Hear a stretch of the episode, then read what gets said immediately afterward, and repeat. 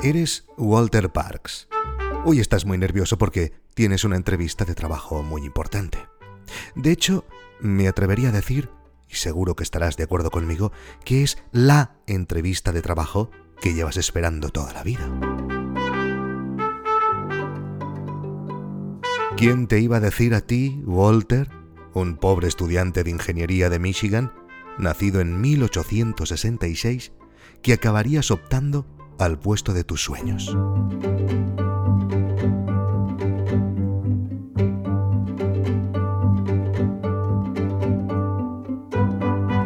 Hoy luces tu mejor camisa, tu única mejor camisa.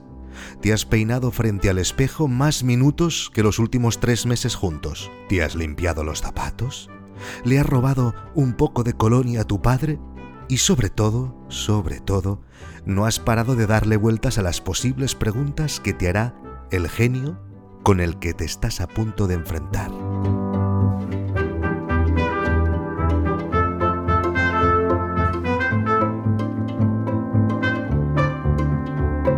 Qué calor hace en esta sala de espera, ¿verdad, Walter? ¿Notas cómo se te escurre esa pequeña gota de sudor por dentro de tu camisa? ¿Es, calor o son los nervios, Walter? ¿Responderás bien a lo que te pregunte el señor Edison?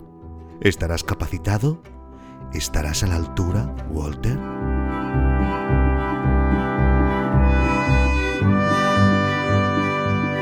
Walter Parks, pase. Uy, ese eres tú, Walter. Parece que ha llegado tu turno. Te levantas lentamente notas cómo te tiemblan las piernas. Abres la puerta con delicadeza, poco a poco se abre más, un poco más, y ahí está. Thomas Alva Edison, tu ídolo, el hombre que quieres llegar a ser algún día, uno de los más grandes inventores de la historia de la humanidad. Y ahí está ahora, delante tuyo sentado en una pequeña mesa de madera de roble, con su americana, su chaleco y su corbatín. No tiene cara de buenos amigos, Walter. Pero, pero, pero un momento. ¿Qué, qué, es eso que hay encima de la mesa? ¿Es un bol? ¿Un, un bol de sopa? ¿Y sal y pimienta y una cuchara?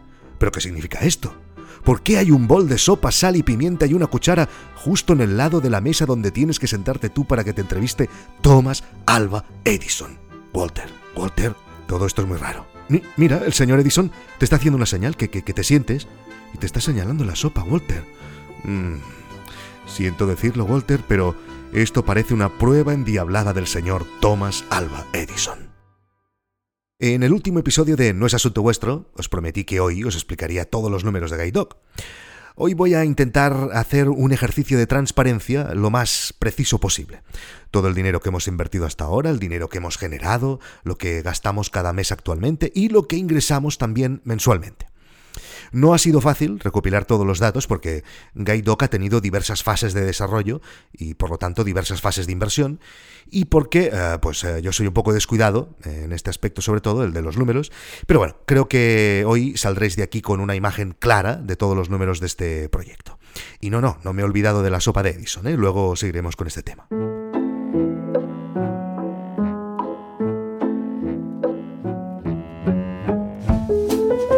Desde hace un par de años existe un movimiento en el mundo de las startups del que probablemente habréis oído hablar, el Open Startup Movement. Es una tendencia en que las empresas intentan ser transparentes en diversos aspectos de su negocio, sobre todo compartiendo sus estadísticas públicamente. Aparentemente lo habría iniciado la empresa Buffer, que es esta app para publicar en diversas redes sociales al mismo tiempo. Y también lo hacen otras empresas conocidas como Ghost, que es la de los blogs, Bearmetrics o Nomadlist, etc. Cada vez hay más.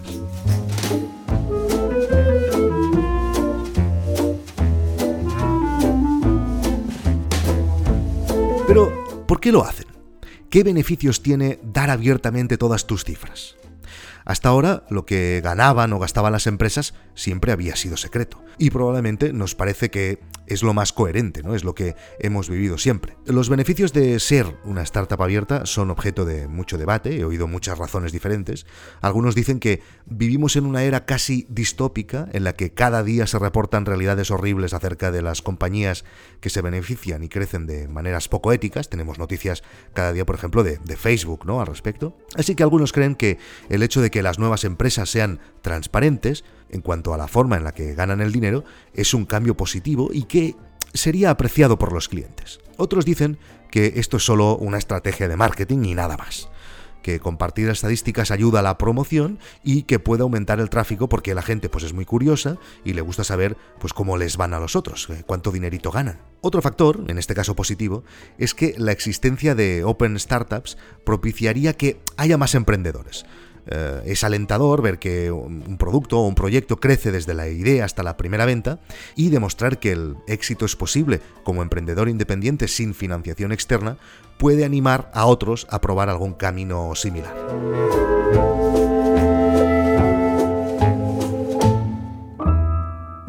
En Guide Dog lo he hecho desde el inicio a diferentes niveles. En primer lugar, eh, aquí, en No es Asunto Vuestro, pues ya sabéis que expliqué todas las interioridades de la creación del proyecto eh, el primer año. Pero también he intentado hacer lo mismo, a otro nivel, directamente en, en GuideDog para los usuarios de la plataforma o los que sencillamente visitan la web. En mi caso, eh, la razón de hacerlo mm, tal vez es diferente a las que he nombrado antes.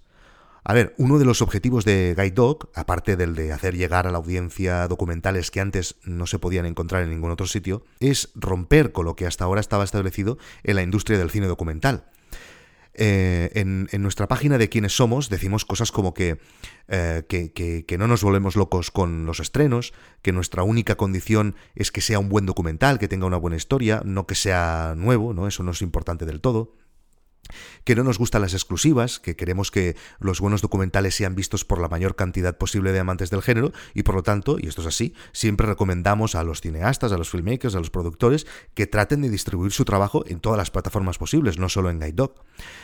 Eh, también decimos que, no obligamos a, a, nadie a nada, que somos flexibles y que nos adaptamos a las necesidades de cada productor, distribuidor, etc que no pagamos comisiones a nadie y que en su lugar utilizamos un sistema de participación en los ingresos, revenue share que se llama en inglés.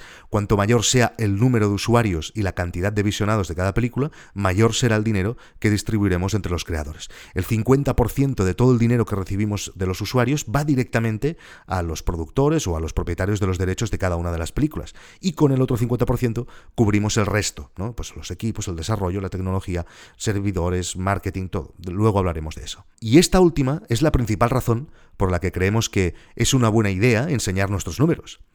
Si nos va bien a nosotros, a Gaidó, quiere decir que le irá bien a las películas que están en nuestro catálogo. Por eso, desde el principio, hemos compartido todos los datos de usuarios y beneficios, al menos con los productores que tienen pelis en Guide Dog. Cada tres meses les enviamos toda la información de sus películas y de Guide Dog en general. Y ahora, por cierto, estamos acabando de desarrollar un dashboard para que puedan entrar siempre que quieran a consultar sus cifras sin necesidad de recibir un correo cada tres meses. Pero además, en la página de About Us de Guide Dog hay un apartado donde también damos algunos números para todo el mundo de cómo va la plataforma. Decimos, por ejemplo, pues eh, los países donde está nuestra principal audiencia, eh, algunos números totales de descargas de, las apps, etc. Pero hasta el momento he sido em, más bien reticente a dar todas las cifras de manera pública. Por ejemplo, eh, el número de usuarios porque, em, no sé, he creído que, darlas podría traernos algunas desventajas. Por ejemplo, eh, evidentemente mm, somos una startup joven, las cifras aún son muy pequeñas, y hacer públicas las cifras podría suponer, por ejemplo, que otros usuarios, pues no sé, eh, me lo invento, pero que al ver esas cifras no se animaran a apuntarse porque si hay poca gente, por algo será, ¿no? Podrían pensar. Por otro lado, eh, nadie de nuestra competencia directa da estas cifras.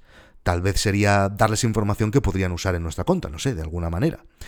O una última razón, eh, el mundo del streaming de vídeo últimamente se está moviendo un montón cada día, todo está muy agitado, ya lo sabéis, hay muchas adquisiciones. Es una cifra que, no sé, podría frenar una posible compra en un futuro de Guide Dog por parte de algún player grande. Aunque esto sé que es una tontería porque evidentemente si, tienen, si te tienen que comprar les habrás de mostrar todas las cifras. Pero bueno, quién sabe. Hasta ahora mm, he preferido ser pudoroso en este aspecto. Pero aquí, en el podcast Premium, es diferente. Estamos entre amigos. No me importa contároslo todo.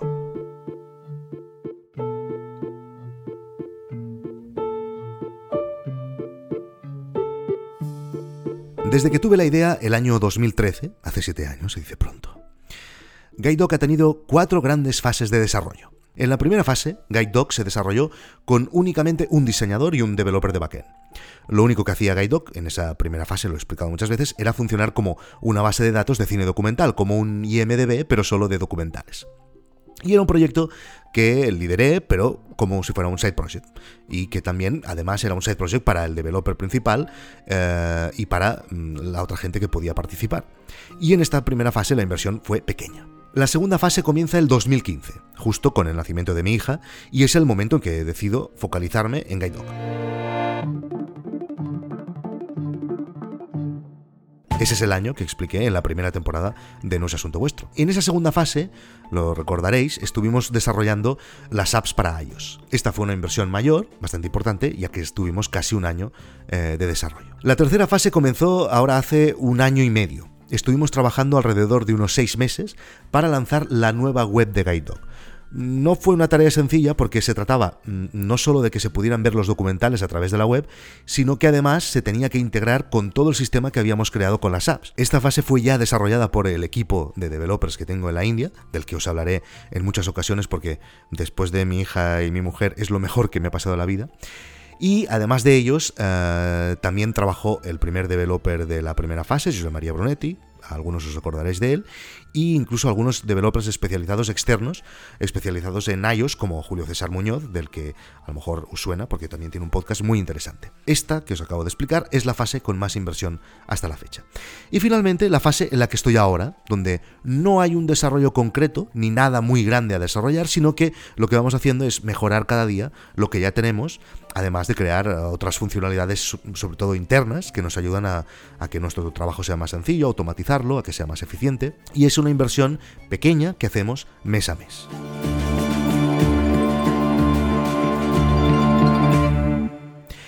A ver, ¿y cuánto me ha costado todo esto?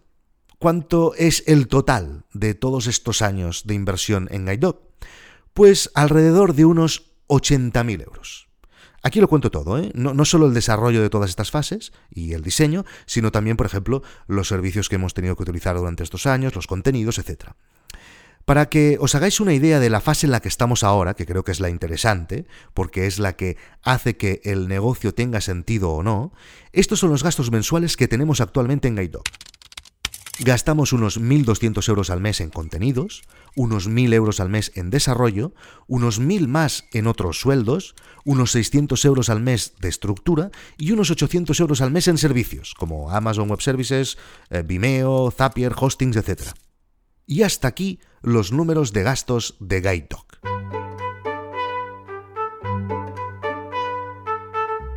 Cada vez que Thomas Alva Edison entrevistaba a un candidato para incorporarse en algún puesto de su laboratorio, le hacía lo que él llamaba el test de la sopa. Cuando el candidato entraba en su oficina, se encontraba con un bol de sopa, una cuchara, un pote de sal y pimienta. Pote de sal también se llama salero.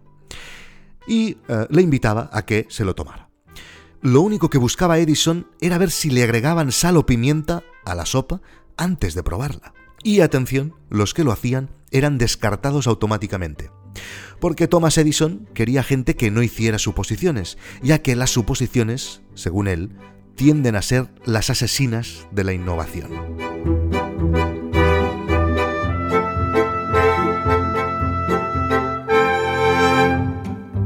Pero hoy os voy a pedir que hagáis suposiciones. Ahora sabéis cuánto dinero hemos invertido desde la creación de GuideDog. Sabéis todos los gastos que tenemos mensualmente. He dado muchas otras pistas durante este episodio de cómo podrían irnos las cosas. Así que, ¿cuántos ingresos mensuales suponéis que está generando GuideDog actualmente? Podéis escribirme un correo a victorcorreal.gmail.com con vuestra apuesta. Al que más se le acerque, le invitaré a tomar una birra.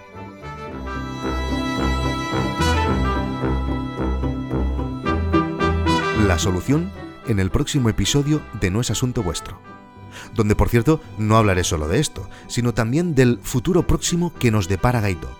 Nos vemos en la próxima luna llena en No es Asunto Vuestro.